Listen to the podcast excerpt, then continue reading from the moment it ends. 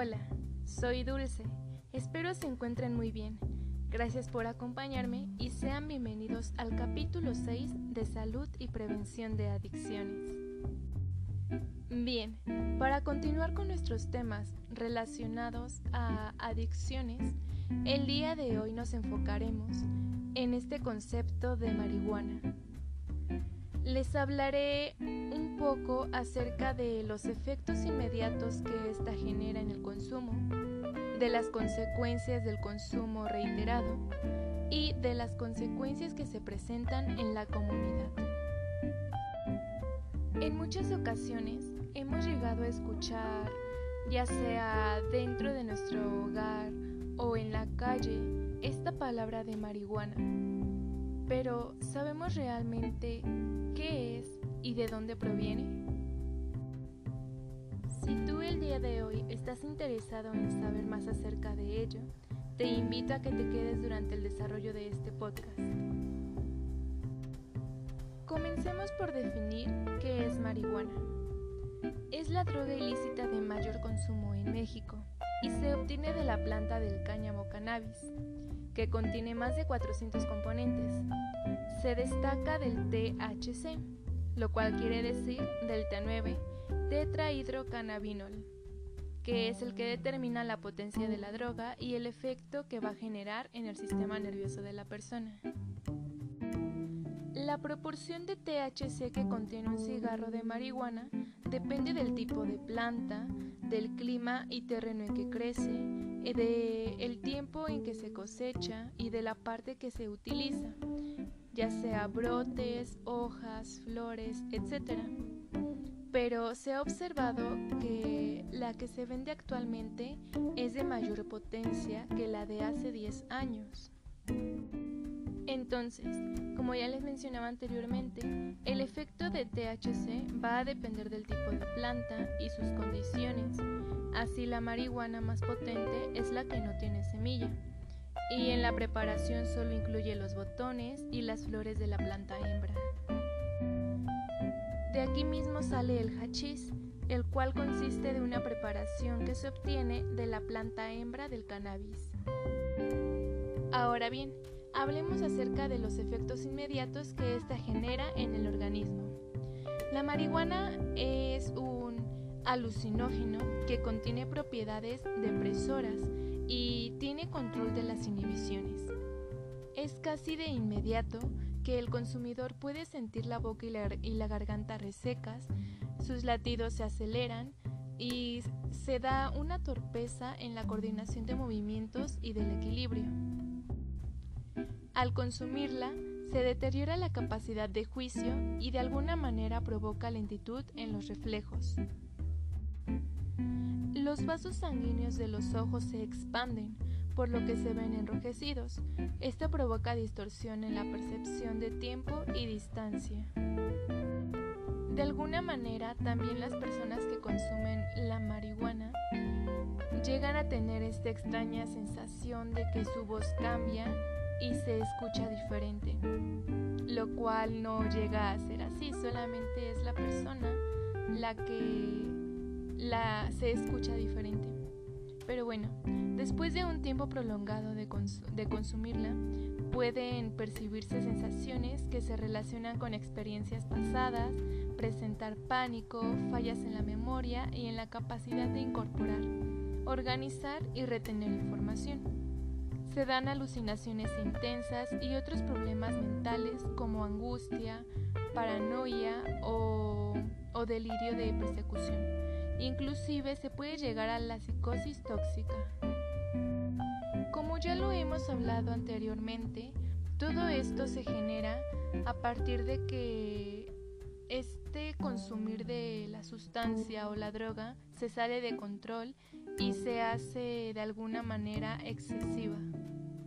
Ahora bien, el THC se absorbe, se deposita y permanece por periodos prolongados en los tejidos grasos de varios órganos, como el hígado, los pulmones y los testículos, por lo que puede detectarse hasta cuatro semanas después de haber consumido marihuana. Entonces, ¿cuáles son las consecuencias del consumo reiterado? Un cigarrillo de marihuana contiene la misma proporción de ingredientes tóxicos que 5 cigarrillos de tabaco. Por eso fumarla con cierta frecuencia se asocia con trastornos como catarros, bronquitis, enfisema, asma bronquial, daño pulmonar y en las vías respiratorias, así como aumento y riesgo de cáncer de lengua, boca, laringe y pulmón. Los consumidores crónicos presentan problemas de memoria, falta de destreza verbal y dificultades en el aprendizaje, además de restringir la capacidad del sistema inmunológico para combatir infecciones y enfermedades. La marihuana también afecta las hormonas. El uso regular puede retrasar el comienzo de la pubertad y reducir la producción de esperma. En las mujeres puede interrumpir el ciclo menstrual e inhibir la ovulación. Un dato interesante aquí es que se ha dado el comentario de algunas personas de que el consumir marihuana y tener sexo después de hacerlo lo vuelve más placentero. Pero también hay que pensar en las consecuencias de ello, es decir, al momento es disfrutable de alguna manera maravillosa, pudiera ser, pero lo hacen muy continuamente, también esto les puede traer problemas de erección más adelante. Entonces, tanto tiene sus lados positivos como negativos, pero veámoslo desde este punto. ¿Qué necesidad hay de consumir marihuana para disfrutar de las relaciones sexuales? Nosotros depende volverlo o no placentero sin necesidad de consumir esta sustancia. Por otro lado, los bebés de las consumidoras de marihuana presentan con frecuencia bajo peso y en consecuencia son más propensos a enfermarse. ¿Qué consecuencias se presentan en la comunidad? Los efectos de esta droga provocan que el consumidor infrinja las normas y cometa imprudencias o se vea envuelto en accidentes, actos de violencia, vandalismo y riñas callejeras. De igual manera me gustaría aclarar que no en todos los casos se da lo mismo. Hay personas, es decir, adolescentes, jóvenes, estudiantes de universidad en su mayor parte, que la consumen con este objetivo de, de no presionarse, de pasar un rato agradable y de sentirse tranquilos.